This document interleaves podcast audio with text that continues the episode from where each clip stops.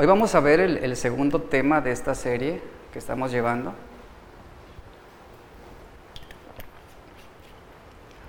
que se titula Enséñanos a orar. Es el título de la serie y permítame un segundo.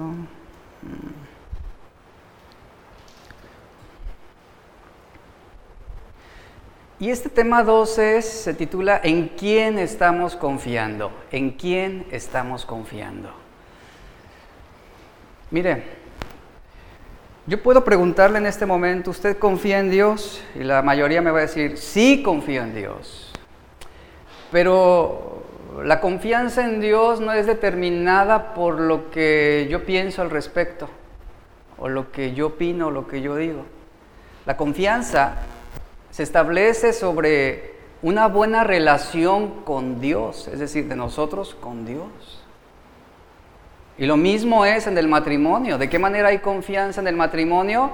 Bueno, en base a una buena relación. Y lo mismo es nuestra posición con Dios. Santiago 4.2 dice, no obtienen lo que desean porque no saben pedir. Y quizás una razón por la que titubeamos para pedir es porque realmente no comprendemos quién es Dios, quién es Dios en realidad. No sabemos, no lo conocemos. Tenemos pensamientos ambiguos, superficiales sobre Él y decimos confiar en Él, pero no tenemos ni la menor idea de lo que implica esa confianza. Santiago está diciendo que la mejor oración es aquella que recibe respuesta. Escuche, la mejor oración es aquella que recibe respuesta. Y la respuesta puede ser un sí o puede ser un no. Esa es la oración eficaz. La respuesta de Dios con respecto a nuestras oraciones está asegurada no solamente por las promesas de Dios, sino también por medio de nuestra relación con Él como nuestro Padre Celestial. Porque muchos cristianos en ignorancia se aferran a lo que Dios prometió, pero no cuidan su relación con Dios, no mantienen una relación adecuada con Dios como su Padre Celestial. Y es incongruente. La oración no está basada simplemente sobre una promesa que Dios dio, sino sobre una relación de nosotros como hijos con el Padre. Y vea, el Hijo pide y el Padre otorga.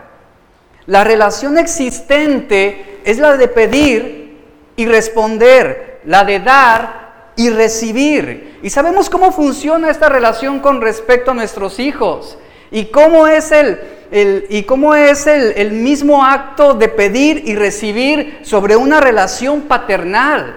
Un padre hallará satisfacción y placer en dar algo a un hijo obediente, ¿cierto? Y uno se complace en bendecir a nuestros hijos cuando ellos son obedientes, cuando hacen nuestra voluntad, cuando nos respetan.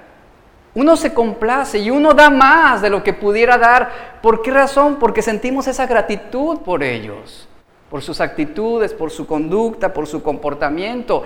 Pero en cambio, un padre que tiene un hijo desobediente, rebelde, obviamente no se va a complacer en darle más allá de lo que él necesita. Y así es esta relación. El padre hallará satisfacción y placer en dar algo a un hijo obediente. Y el hijo encontrará su bienestar en el amor y en las dádivas de su padre. Así funciona esta relación. Y lo mismo es para con Dios. En Juan 4 Aquí encontramos la conocida historia de Jesús hablando con la mujer samaritana ahí en el pozo. Jesús estaba descansando a un lado del pozo mientras los discípulos iban al pueblo por comida. Y allí estaba una mujer sola, en el calor del día, cansada, sacando agua. Y Jesús le pidió que le diera de beber, que le diera de beber. Y ella se sorprendió de que un hombre judío quebrantara ciertos tabús culturales y le pidiera agua a una mujer samaritana, porque judíos y samaritanos no se llevaban. Y Jesús le dice a esta mujer en el versículo 10, si tú conocieras el don de Dios ¿Y quién es el que te dice, dame de beber? Tú le habrías pedido a él y él te hubiera dado agua viva. Yo quiero hacer el énfasis en lo siguiente, porque creo que es lo mismo que puede decirse de nosotros. Si realmente supiéramos quién es el que nos está diciendo que confiemos en Él, nunca dudaríamos de hacerlo. Nunca cuestionaríamos sus propósitos. Y aquí entra esta pregunta importante para todos nosotros, que es un mensaje que aplica a toda la iglesia, jóvenes, mujeres, niños, matrimonios, familias. La pregunta es, ¿quién es este Dios a quien tú le estás orando? ¿Quién es este Dios en quien tú estás depositando tu confianza? Él es el infinito, Él es el eterno, Él es el omnipresente, el omnisciente, el omnipotente. Es un Dios que va más allá de nuestra comprensión y que no debemos ajustarlo, limitarlo a nuestros preceptos, a nuestras ideas, a lo que nosotros creemos que debería ser Dios para, para, para nuestra conveniencia. Debemos tener en consideración a quién le estamos orando realmente? ¿A quién le estás orando? ¿En quién tú estás poniendo tu confianza? Igualmente importante es saber cuál es la verdadera imagen que tú tienes de Dios, porque lamentablemente muchos cristianos forman una idea propia de quién es Dios. Y está muy lejos de lo que la Biblia enseña con respecto a los atributos de Dios y a la sabiduría de Dios y al conocimiento de Dios. Y también debemos tener en claro quiénes somos nosotros en este proceso con respecto al conocimiento de Dios. ¿Quién es Dios para ti? ¿Quién es Dios para usted? ¿Quién es Dios para nosotros como iglesia? ¿Cómo lo sabremos? ¿Cómo lo determinaremos? Esto va a depender de la relación que tengamos con aquel a quien estamos orando. Y pregunto, ¿cuál es tu relación con aquel a quien tú oras. De eso va a depender cómo tú concibes la oración. De eso va a depender el tiempo que tú dediques a la oración. De eso va a depender la diligencia que tú pongas para buscar a Dios. Esta siguiente historia lo va a ilustrar claramente, una historia verídica. Un niño tenía a su padre, quien fue un hombre muy exitoso, muy próspero, este hombre se iba a trabajar antes de que el niño se despertara por las mañanas y regresaba a casa justo a tiempo para la cena. Después de comer se iba al cuarto donde él tenía su propia oficina en casa, cerraba la puerta y seguía trabajando hasta altas horas de la noche.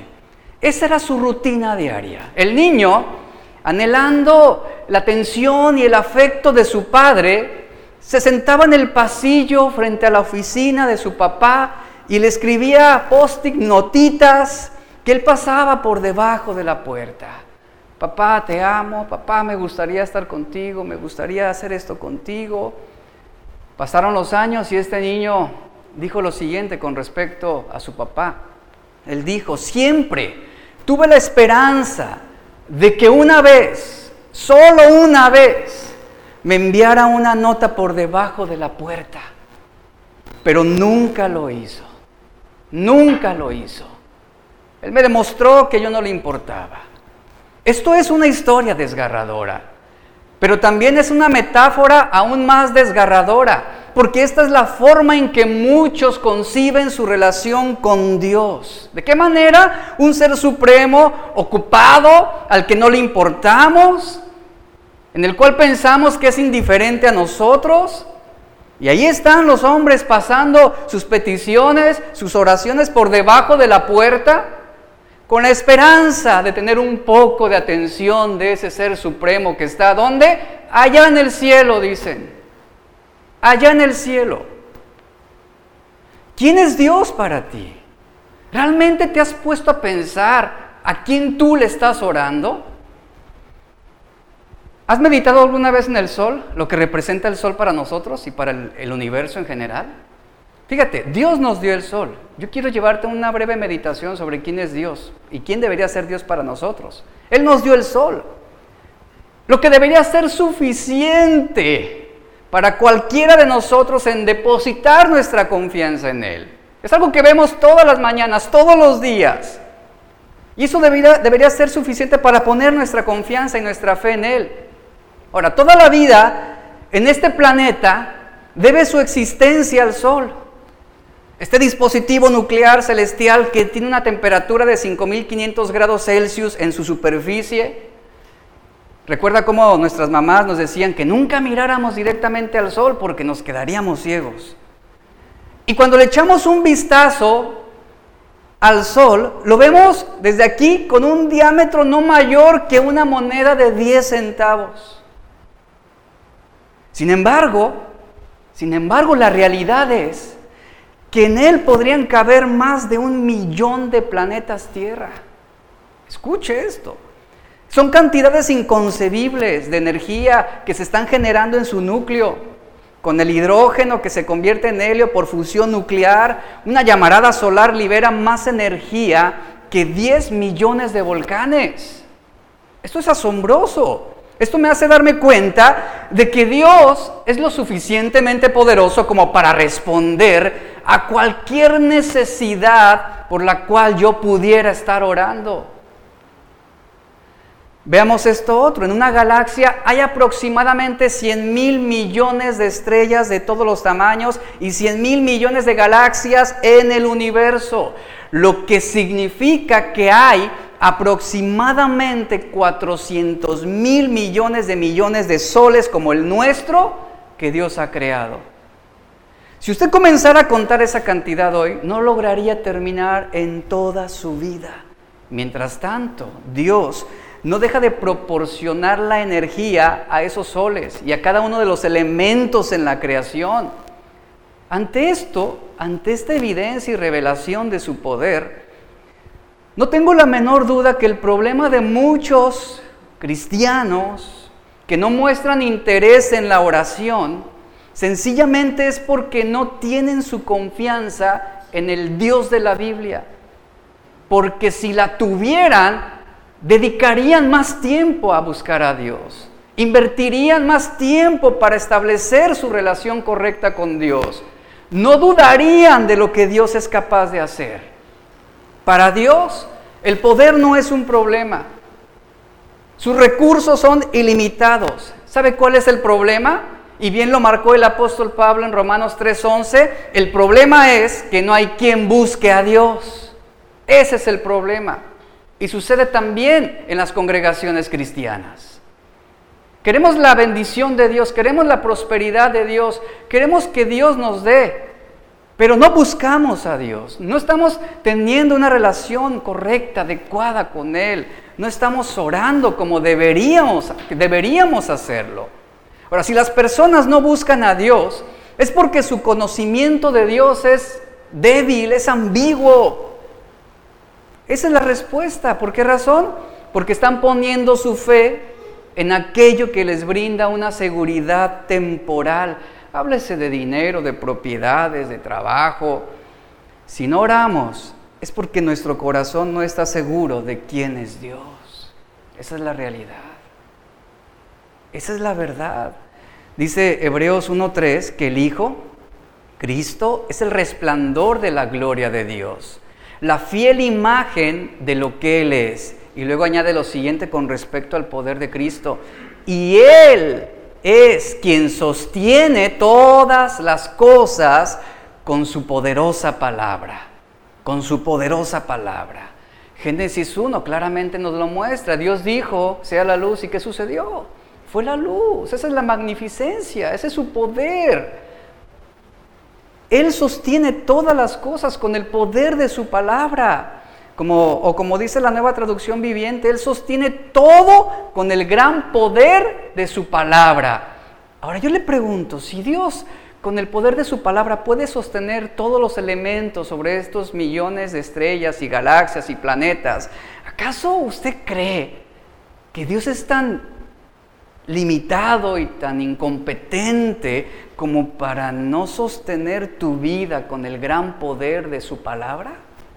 sea cual sea la situación que estés atravesando. Ahora vamos a verlo de esta manera. ¿Qué sucedería si Dios perdiera el control sobre todas las cosas? ¿Qué sucedería si la palabra de Dios se invalidara, que perdiera su efecto? Si Dios perdiera el control del universo que Él mismo formó, la naturaleza colapsaría en un caos absoluto. Los planetas chocarían entre sí, los terremotos arrasarían con las civilizaciones, la materia misma se despedazaría. Es más, los científicos aún no tienen una idea clara de qué es lo que mantiene unido al universo, hasta con todo el conocimiento y toda la tecnología que tienen. Pero nosotros sabemos que hay alguien, hay uno que mantiene todo esto unido y en orden, en armonía, y que es sustentado con el poder de su palabra. Esta mañana el sol salió, ¿verdad? Usted no se fue a acostar anoche y dijo, a ver si el sol aparece mañana. A ver si el sol sale de nuevo. No, no hacemos esas preguntas porque lo damos por hecho. ¿Usted sabe por qué la Biblia no explica la existencia de Dios? Porque lo da por hecho. Da por hecho que hay un Dios, creador del universo, de los cielos y la tierra y de todo lo que hay. Da por hecho la existencia de Dios, así como nosotros damos por hecho que el sol saldrá cada mañana. Y aquí estamos. El sol salió de nuevo esta mañana. Soy capaz de respirar. ¿Por qué razón? Porque tengo oxígeno. La ley de la gravedad sigue en vigor, los océanos todavía están llenos de agua, los océanos se encuentran en su lugar, la materia aún se encuentra cohesionada, unida entre sí. El hecho de que estemos aquí, ahora mismo, en este momento, con nuestros ojos percibiendo, con nuestros oídos escuchando y con nuestra mente comprendiendo, en este lugar lleno de aire y la tierra debajo de usted fija en su lugar, es prueba más que suficiente de que Dios mantiene control sobre todas las cosas. Y esto debería ser suficiente para nosotros en depositar nuestra confianza en Dios. Pero lamentablemente, a veces nuestras oraciones son raquíticas, son pobres, oraciones vergonzosas, oraciones que parecieran más se las estamos entregando a un ídolo de hecho de madera o de piedra y no al Dios creador de todas las cosas. La fe y la oración. ¿Cómo es una oración sin fe? Obviamente aquí la aplicación de fe es en, esa confianza de la cual yo le estoy hablando. Cuando hablamos de la fe, no solamente es acerca de la fe para salvación o para regeneración. Estamos hablando en este contexto sobre la oración de la fe en cuanto a la confianza que tenemos en Dios, en quién es Dios. Siempre estamos hablando de la fe, en muchos aspectos, en muchos asuntos, y esto nos lleva a preguntarnos, ¿qué es la fe realmente? ¿Qué es la fe? Para algunos fe es pensar positivamente. Para otros fe eh, es no quitar el dedo del renglón sobre algo que se quiere obtener. Algunos relacionan la fe con el poder de la mente, ya es un concepto muy metafísico. Pero ¿cómo debemos entender la fe con respecto a la oración? Mire, si hay oración pero no hay fe, hay una oración ineficaz, una oración inconsecuente, improductiva, que no dará nada, no hará nada, no recibirá respuesta de Dios, ni sí ni no, en, muchos casos. El capítulo 11 de Hebreos es llamado el capítulo de la fe. Y, habla, habla justamente de la excelencia de la fe. El justo por la fe que vivirá.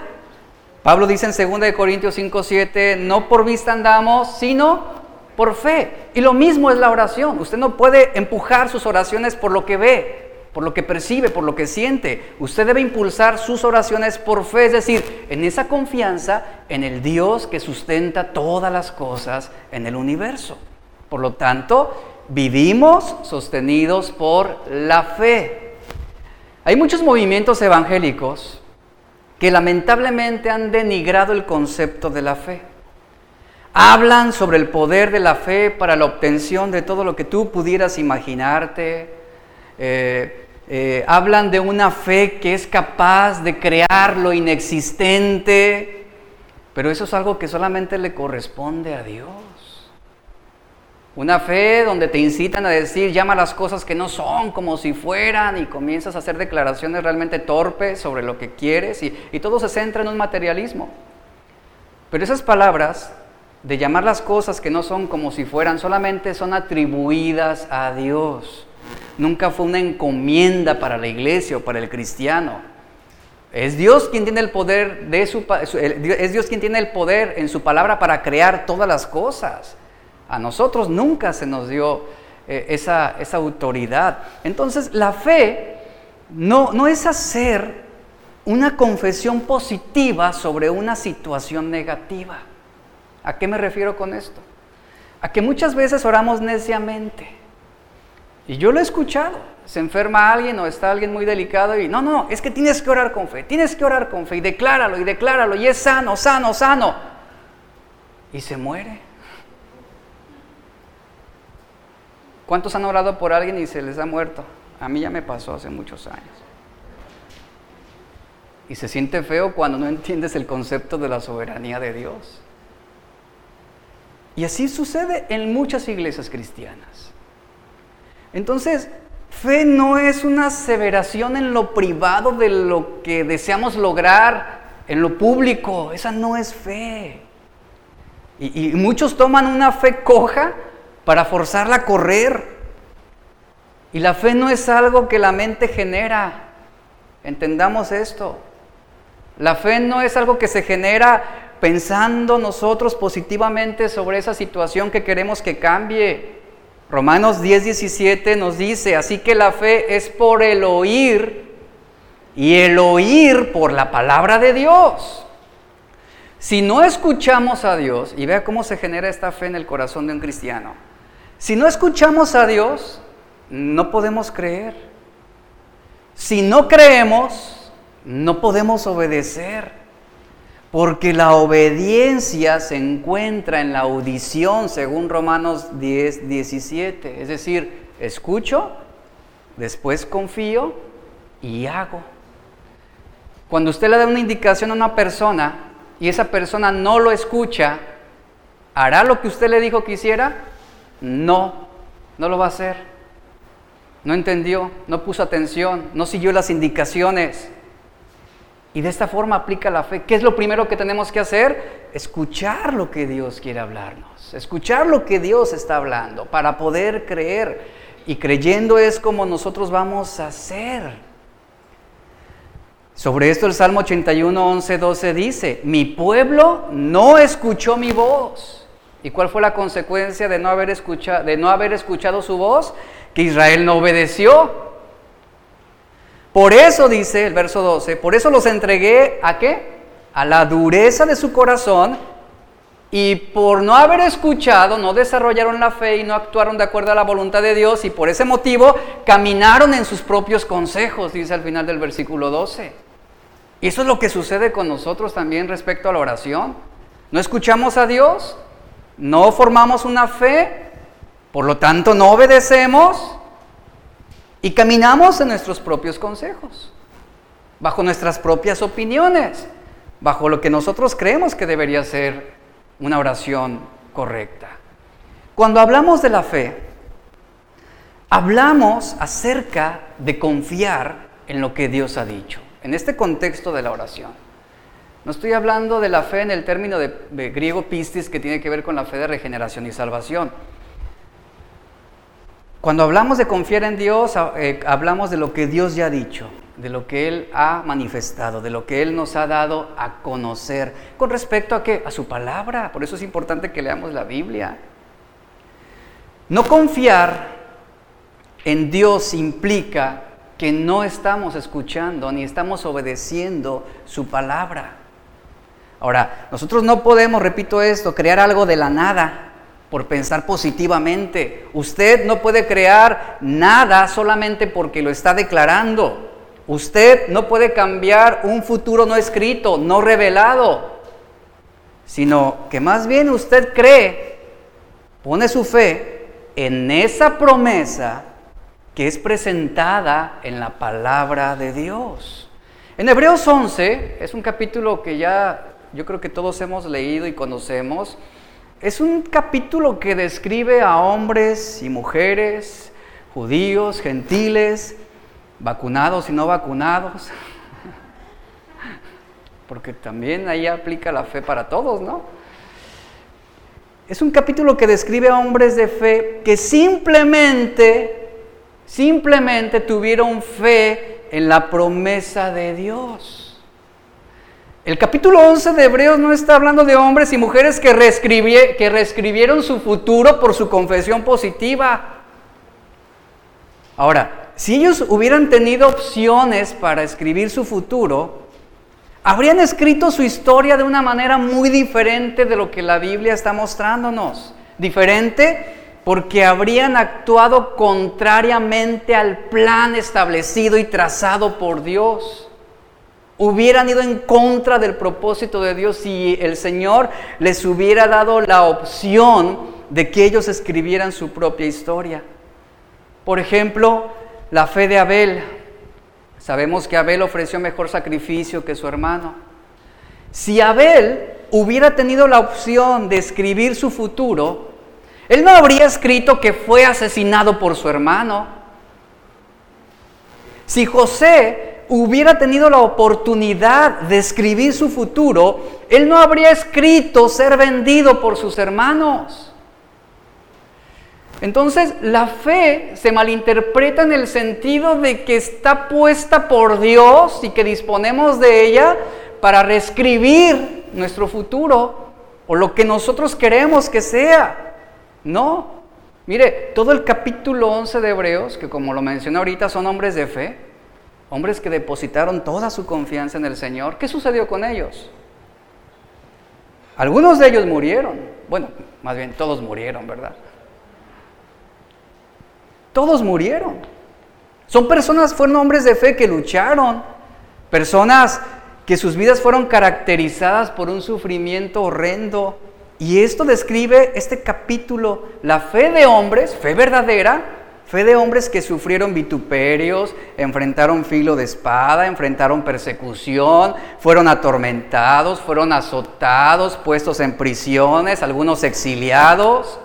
Tenían fe, ¿cierto?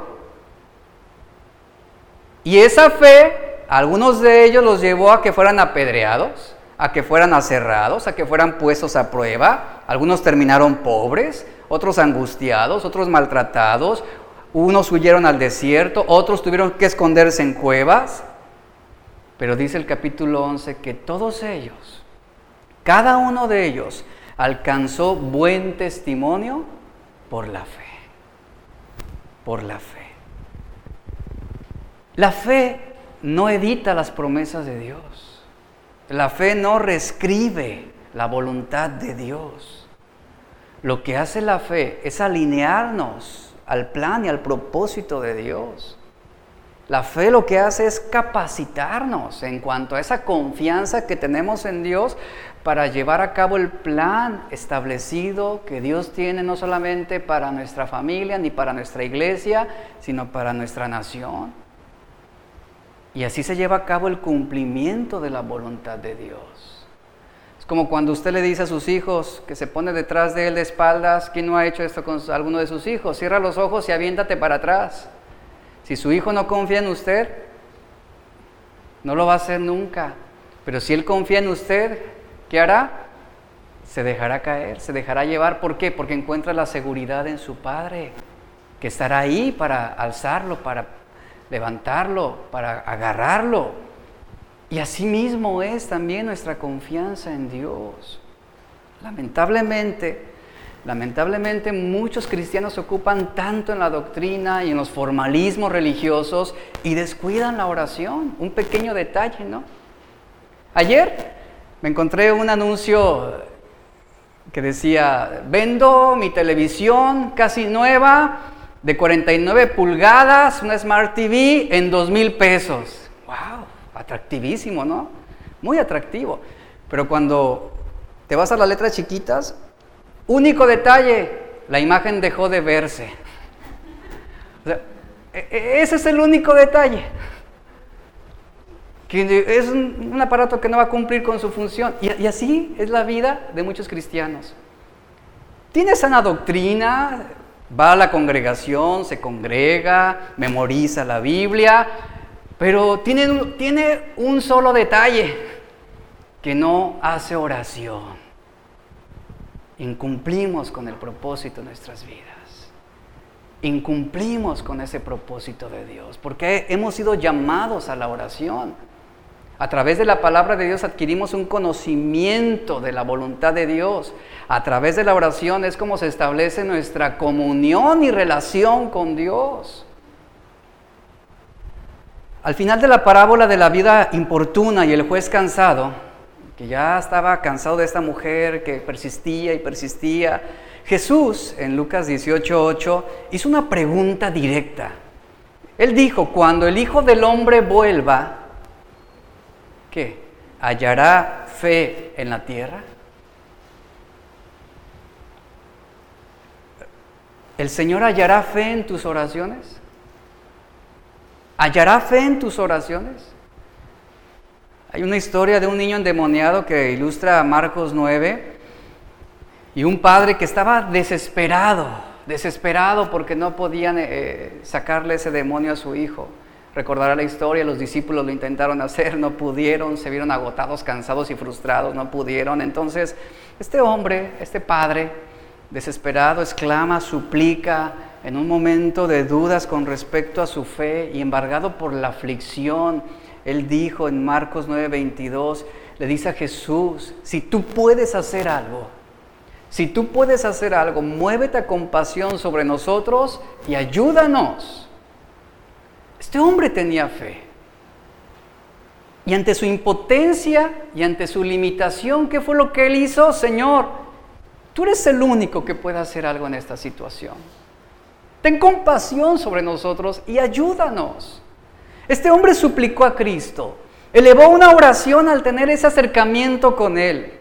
Y las posibilidades de la oración se miden no por cuánto nosotros oramos, sino se miden por la fe en la capacidad de Dios para ejecutar aquello que estamos pidiendo que es conforme a su voluntad. La fe no tiene que ver con una seguridad en nosotros mismos, sino una seguridad en la capacidad de Dios para hacer lo que es su voluntad. Y aquí es donde muchos erran. La fe es una condición primaria para que Dios pueda obrar por medio de nuestras oraciones. La fe débil siempre da como resultado una oración débil. ¿Hallará el Señor fe en tus oraciones? Y Jesús le respondió a este hombre, a este padre de familia, le dijo, si puedes creer, si tienes fe, todo es posible para el que cree.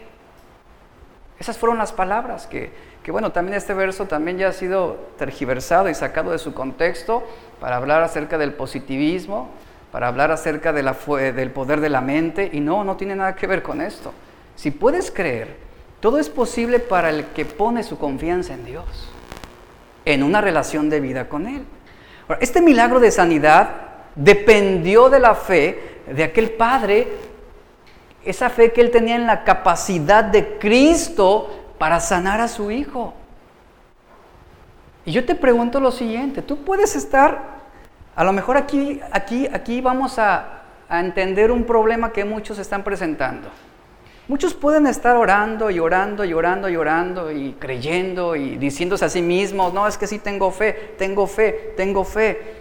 Pero mientras tu confianza no esté en la capacidad de Cristo para obrar de acuerdo a su perfecta voluntad, tu oración va a ser inconsecuente.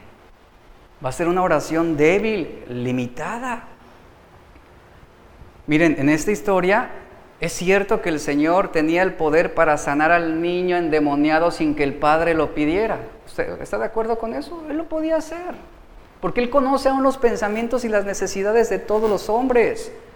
Pero el cumplimiento específico de este milagro estaba sujeto a la posibilidad de fe de este Padre, quien fue, quien clamó, quien suplicó, quien oró. Por eso es la importancia de no abandonar la oración. Por eso es la importancia de perseverar orando. No en cuanto a nuestras posibilidades, ni nuestros méritos, ni nuestra fuerza, sino la confianza en la capacidad de Dios para hacer las cosas de acuerdo a su perfecta voluntad. Y esto implica humildad, esto implica sumisión, esto implica obediencia. Una fe grande hará grandes cosas. ¿Ha escuchado esa frase? Y, se utiliza de forma motivacional. Pero es cierto, bíblicamente, escuche, bíblicamente una fe grande hace grandes cosas. ¿En qué sentido? En el sentido que nosotros ponemos en la confianza para que Dios obre de acuerdo a su voluntad. Cuando oramos sin una fe viva en el poder de Dios, pondremos obstáculos Pondremos limitaciones nosotros mismos de lo que Dios quiere obrar en, nuestras vidas, o nuestra familia, o nuestra situación. Cuando no hay fe, estamos poniendo obstáculos hasta el punto, hasta el punto en que llegamos a pensar en que Dios es indiferente, en que a Dios no le importa nuestra necesidad. Y vemos cómo muchos condicionan el poder de Dios para obrar en cuanto a a simplemente los sentimientos humanos o los deseos humanos o los caprichos humanos. Recuerde, tenemos un Dios grande y nuestras oraciones deben ser encausadas a Él también por fe, pero lamentablemente muchos oran pareciendo que tienen un Dios débil. ¿Por qué se refleja esto? Por el tipo de oraciones que hacen. Oraciones también débiles en, con respecto a la fe. ¿Cómo es que tú oras a Dios? Realmente, ¿cuál es tu confianza con respecto a Dios? ¿Tus oraciones son faltas de fe? Si son faltas de fe, Hebreos 11:6 nos dice que sin fe es imposible agradar a Dios. Si tu oración carece del elemento más importante que es la fe, no puedes tú agradar a Dios a través de tus oraciones. La falta de fe es un pecado de incredulidad. Y por eso dice el, capítulo 11, verso 6 de Hebreos, sin fe es imposible agradar a Dios porque es necesario que el que se acerca a Dios crea que le hay. Es esa confianza depositada en Él. Hebreos dice que un hombre sin fe no puede agradar a Dios porque deliberadamente lo está rechazando. Es lo que está describiendo aquí, está describiendo un hombre incrédulo. ¿Cómo describimos a un hombre que rechaza a Dios? Uno que guarda iniquidad en su corazón, en el cual permanece el pecado, uno que abandona a Dios, que rechaza el llamado al arrepentimiento, que no cede a la ley de Dios, adora ídolos, y como resultado son hombres, son hombres, mujeres, jóvenes sin fe. ¿Por qué? Porque su orgullo no les permite depositar plenamente su confianza en Dios. ¿Qué hubiera sido de la vida de Noé sin fe? Sin fe. Sin fe, Noé no hubiera construido el arca para que él y su familia se salvaran. Sin fe, Abraham no hubiera salido de su tierra ni de su parentela hasta no tener la plena seguridad de a dónde iba. Sin fe, Sara no habría recibido el milagro de la concepción de Isaac. Sin fe, Moisés no habría renunciado a ser hijo de la hija de Faraón. Entonces la fe de cada uno de estos hombres la fe de cada uno llegó primero por haber escuchado a Dios. Ellos confiaron en lo que el Señor les había dicho y obedecieron la palabra de Dios. Entonces, la obediencia se encuentra en la atención que ponemos a lo que el Señor está hablándonos. ¿Cuántas veces no oramos al Dios omnipotente con una fe tan débil con respecto a Él? Que si un milagro dependiera de tus oraciones, nunca sucedería. Aquí es donde evaluamos en quién estamos confiando. Al Dios ser omnipotente, Él no está limitado en la acción ni en las condiciones que limitan a los hombres, es decir, esas condiciones como el tiempo, como lugar, como espacio, sobre las cuales dependen nuestras vidas. Esto que nos limita, nos limita a nosotros aquí en la tierra, no aplica a Dios, no tiene una aplicación alguna sobre el poder, la omnisciencia y la omnipresencia de Dios. Así los hombres acompañaran sus oraciones con fe, dice la Biblia, que Él escuchará y Él actuará a nuestro favor, sin importar lo severa o irremediable que pueda ser la situación que estás pasando. Y a veces pensamos de Dios muy a la distancia, como ese niño. No le importamos a Dios. Realmente Él es indiferente a nosotros. A veces podemos percibir a Dios tan lejano, tan distante, tan indiferente. Y es cuando pensamos, bueno, yo sé que la Biblia habla de Dios allá entronizado en los cielos, gobernando sobre todas las cosas, pero lamentablemente hemos proyectado nuestras propias ideas con respecto a Dios, a su poder, a su carácter, a sus atributos. Y asumimos y decimos, bueno, pues allá el Ser Supremo hay que haga conmigo lo que Él quiera, ¿no? que Él haga lo que mejor le parezca. Pero miren, la Biblia no presenta a Dios como alguien distante. La Biblia no presenta a Dios como alguien alejado. Lo presenta como alguien que está junto a nosotros, que está luchando tus batallas, que está fortaleciéndote en los tiempos de debilidad. Un Dios que está enjugando tus lágrimas ante el dolor Jesús mismo enseñó que la oración correcta con los elementos adecuados debía iniciar Padre nuestro, Padre nuestro. Eso habla de cercanía, eso habla de intimidad. Y Dios está cerca. Él está cerca, Él está a nuestro alrededor y obra en nuestras vidas a través de qué? A través de la fe que depositamos en Él. Ahora Dios nos enseña a veces de maneras poco ordinarias lo que Él puede hacer. Por ejemplo, Dios le prometió a Abraham y a Sara que nacería Isaac, y esto ante toda imposibilidad humana. Pero Abraham, recuerden, tenía casi 100 años y Sara, su esposa, era estéril y ya les había pasado la edad para tener hijos. ¿Y cuál fue la respuesta de Sara ante esto que el Señor les había hablado? ¿Qué hizo Sara? Se rió. Dice la Biblia, ella se rió ante la idea de poder quedar embarazada. Yo creo que veía a Abraham, casi 100 años, decía, ¿qué me puede hacer este hombre? O sea, no, es imposible. Es imposible. Y entonces Dios le preguntó a Abraham, ¿por qué se ríe Sara? Y luego en el verso 14 de Génesis 18 le dice, ¿acaso ¿Hay algo imposible para Dios? ¿Acaso hay algo demasiado difícil para el Señor? Pregunto. No lo hay. No hay nada imposible para Dios. El problema quién es? Nosotros. No hay quien busque a Dios. No hay quien esté confiando en Dios. Y Dios cumple al pie de la letra la promesa de que estos dos ancianos tendrían un hijo a pesar de sus limitaciones biológicas. Recuerde que el cumplimiento de lo que Dios promete se establece sobre la relación que Él tiene con nosotros y sobre la obediencia que nosotros tenemos a sus mandamientos. La oración tiene que ver con Dios, con su capacidad para obrar. La posibilidad de la oración es la medida de la capacidad de Dios. Y en la medida en que conozcamos el carácter de Dios, va a crecer nuestra confianza en la capacidad que Dios tiene para cuidar de nosotros y para suplir cada una de nuestras necesidades de acuerdo a su voluntad para nuestras vidas.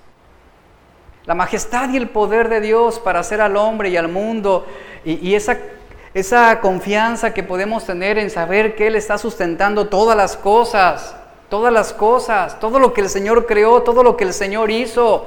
Todo esto, todo esto se presenta ante nosotros como la base fundamental para que nosotros confiemos en ese Dios maravilloso que ha creado, que ha creado todas las cosas. Y cuando yo, cuando yo pienso en Dios como el creador y el sustentador de todo lo que hay en el universo, realmente yo me, me hago esta misma pregunta. ¿Por qué soy tan necio? ¿Por qué soy tan torpe? ¿Por qué puedo llegar a ese punto de incredulidad en el cual yo sé que Dios tiene el poder para sostener el universo? ¿Acaso no tendrá el poder para sostener mi vida? ¿Acaso Él no tendrá el poder para sostenerme en medio de este valle de sombra y de muerte? La Tierra se mueve alrededor del Sol impulsada por la gravitación en 365 días, que es la duración de un año. Su trayecto es elíptico alrededor del Sol, son 930 millones de kilómetros. En una hora recorre 106 mil kilómetros. La rotación tarda cada 24 horas. La Tierra da una vuelta completa sobre su propio eje y no pierde el equilibrio. La Tierra permanece en una distancia ideal del Sol para mantener la vida sobre la tierra. Ahora, si, si, si, la Tierra estuviera más cerca del Sol, ¿sabe qué sucede? Los rayos UV quemarían a todo ser viviente. O si la Tierra estuviera un poco más lejos del Sol, daría, daría origen a un, a un planeta glaciar con nulas posibilidades de vida. Y en poco tiempo se elimina toda la vida de nuestro planeta. Ese es el Dios en el cual estamos confiando. Entonces, pregunto, si Dios sostiene el universo, ¿no tendrá poder para sostener tu vida? ¿No tendrá el poder para ayudarte en esa crisis que estás atravesando?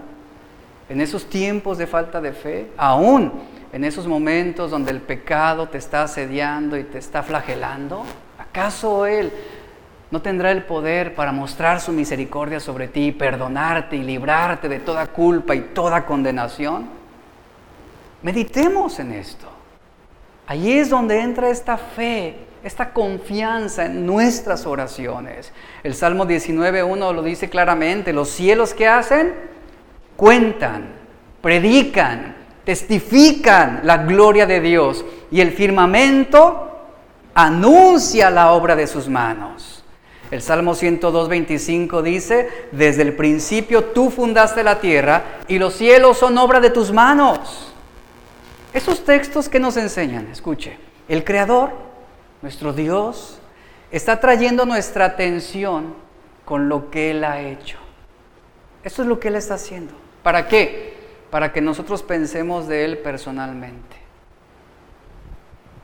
Cuando usted va a algún museo observa alguna obra de arte o algo que a usted le guste, usted dice, wow, qué maravilloso plasmó este autor sus ideas y mira esto y de repente el autor se le presenta ahí frente a usted, lo saluda, eso realmente es un grande honor. Y uno se ve atraído al autor a causa de qué? De sus trabajos, de sus obras de arte, de sus pinturas, de sus artes. Y esto es lo que la, hace toda la creación, todo el universo. Atrae nuestra atención hacia Dios para que plasmemos nuestra confianza en Él y que podamos tener confianza. Así que la infinita gloria y poder de su persona ahora es puesta delante de nosotros como un testimonio de su poder. La creación misma nos enseña a confiar en Dios. No hay límites en lo que Él pueda hacer si tenemos fe y oración. Y sabemos que contestará todas nuestras oraciones. ¿Entiende eso?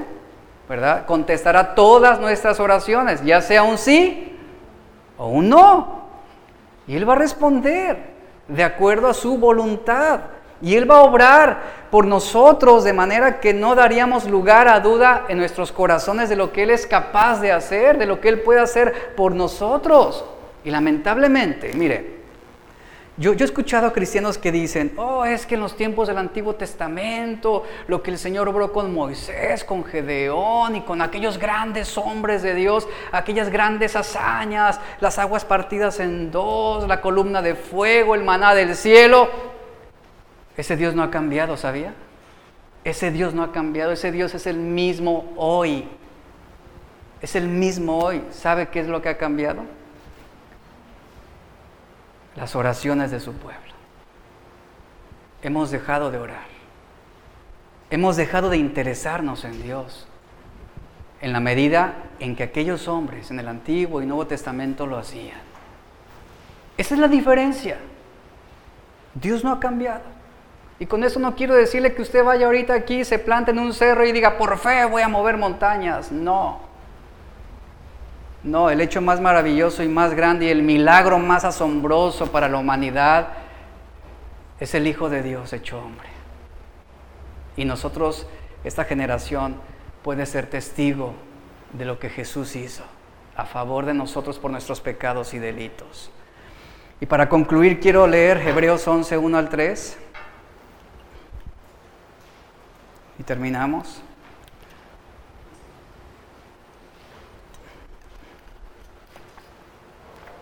Dice, es pues la fe, la certeza de lo que se espera, la convicción de lo que no se ve porque por ella alcanzaron buen testimonio los antiguos. Por la fe entendemos, ¿qué entendemos por la fe? Dice, entendemos haber sido constituido el universo por la palabra de Dios, de modo que lo que se ve fue hecho de lo que no se veía. Eh, la traducción de la Biblia del jubileo dice así del versículo 1, la fe es la sustancia de cosas no vistas. Es muy interesante que esta versión utilice la traducción sustancia. La fe es la sustancia. ¿Qué es una sustancia? Es un componente esencial que le da sentido a todas las cosas. Y la fe es la sustancia que le da sentido a nuestras oraciones. Es decir, una sustancia establece una realidad. Por ejemplo, tengo sed. Quiero quitar la sed.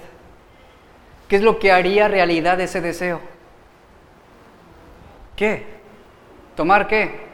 Y no me venga con Coca-Cola, por favor. No, no me, no me voy a salir con eso. Tomar agua. Eso, eso es lo que haría realidad. La provisión a esa necesidad en mi cuerpo. La realidad es el agua. Esa es la sustancia. El agua es una sustancia líquida compuesta por dos átomos. Y usted lo sabe, dos, dos átomos de hidrógeno, uno de oxígeno, que son componentes estables que ayudan a hidratar nuestro cuerpo. Tengo sed y tomo agua. Y la sed se elimina porque mi cuerpo se hidrata. Esa es la realidad.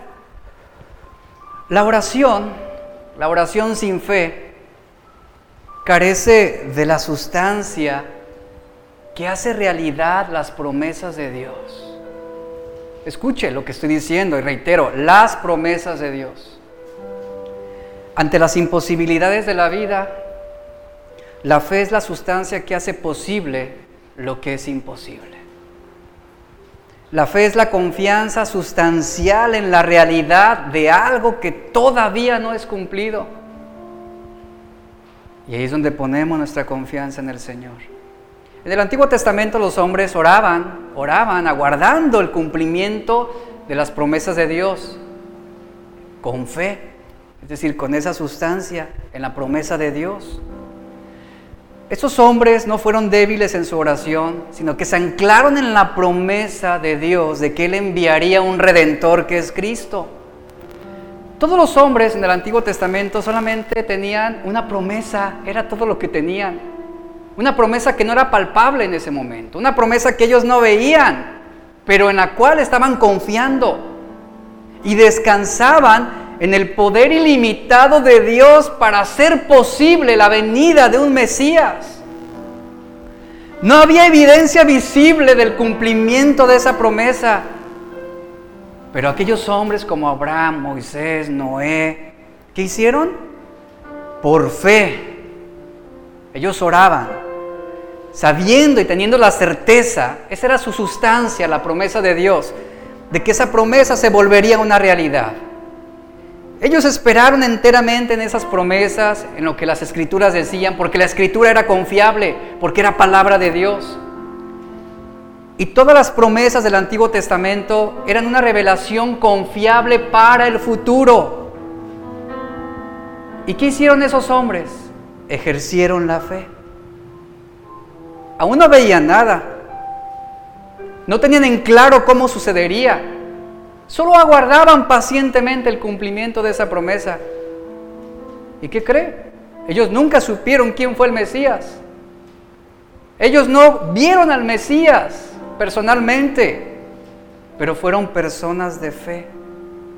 Y su fe estaba anclada en la revelación confiable de un Dios quien no puede mentir. Y entonces su fe ante la imposibilidad le dio la sustancia a la esperanza futura de que vendría un Mesías de Dios. Ahora nosotros, ahora de este lado de Cristo, nosotros debemos ejercer de igual manera esta fe. Una fe anclada a una esperanza futura. ¿En cuál esperanza futura? Que seremos redimidos y que Cristo redimirá a su iglesia. Esa es la esperanza que tenemos. ¿Cuándo vendrá Cristo por segunda vez? ¿Quién lo sabe? Ninguno lo sabemos. Ahora yo pregunto, ¿ninguno hemos estado o estuvimos al pie de la cruz, verdad? Ninguno vimos a Cristo morir en la cruz de una forma eh, ocular. No vimos sus milagros. No fuimos testigos de la multiplicación de los panes y los peces. Ninguno estuvimos ahí cuando fue removida la piedra en su resurrección. Ninguno de nosotros vio a Jesús ascender al cielo. Sin embargo, por la fe, es decir, esa sustancia en la esperanza de Dios, por la fe confiamos nuestro, nuestro destino eterno en quién? En Cristo y descansamos en esa promesa. ¿Por qué? porque las escrituras son confiables para nosotros.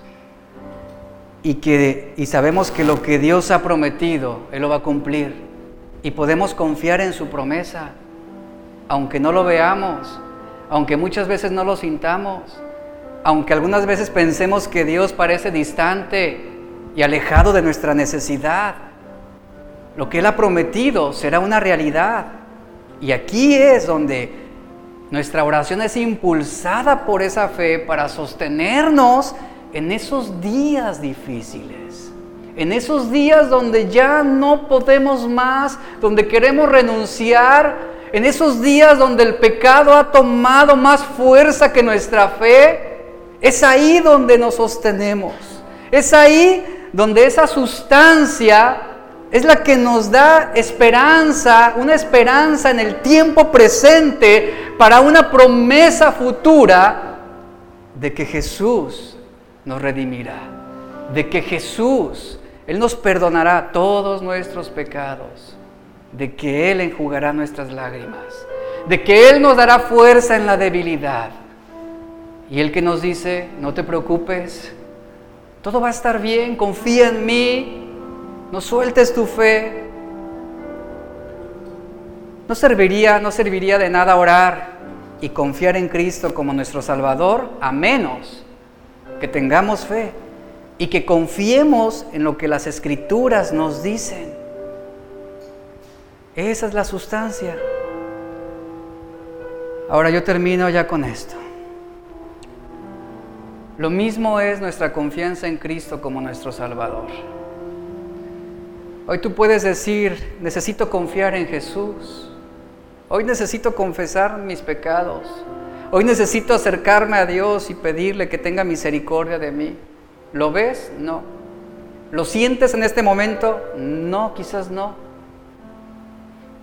Pero aquí es donde ejercemos esa fe, en derramar nuestro corazón delante de Dios.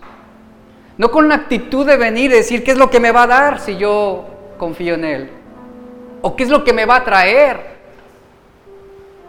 ¿O cómo me va a bendecir si yo vengo a la iglesia o me hago cristiano? No, no se trata de eso. Mire, cuando usted deposita su fe en Cristo como su Señor y Salvador, ¿sabe qué es lo que Él le va a dar? ¿Sabe qué es lo que le va a traer? Todo lo que la Biblia promete que lo va a bendecir a usted. Eso es lo que va a cumplir en su vida. Las escrituras son confiables y si usted las cree y si yo las creo, Dios cumplirá su palabra en nuestras vidas. Ese es el regalo de Dios. Por ese motivo, debemos acercarnos a Dios por fe. Por ese motivo debemos hacer oración en fe. Y es así como se va a fortalecer nuestra confianza en las promesas de Dios ante cualquier situación, ante cada circunstancia. Y yo creo que el problema que muchos están teniendo en estos tiempos es su falta de oración, su falta de fe en la oración. A veces queremos abandonarnos y decir, Señor, haz lo que tú quieras. Pero Dios demanda de nosotros confianza y fe. Y podemos acercarnos a Él por fe, sabiendo que Él escuchará nuestras oraciones y que Él va a responder de acuerdo a nuestra necesidad. Y con esa libertad puedes acercarte confiadamente ante el trono de la gracia de Cristo. Señor, mi matrimonio, mi esposa, ve mi esposo, a mis hijos, Señor. Ve mi pecado, lo presento ante ti. Y venimos ante Él ya no con vergüenza o con sentimientos de rechazo, sino Él como un Padre que hará. Él nos abrigará, Él nos cubrirá, Él nos sustentará en los momentos en que no podemos más. Acércate a Cristo, acércate a Cristo, no esperes verlo, no esperes, como algunos dicen, hasta que no vea un ángel venido del cielo y se pare frente a mí. Mira, es posible que se te presente un ángel, pero no va a ser de Dios, va a ser un demonio y te va a persuadir a dudar de Dios, como sucedió en el Edén con Adán y Eva. No necesitamos verlo para creer. Tomás quería ver para poder confiar en Él. Es por la fe que podemos acercarnos al Señor. Padre, te damos gracias.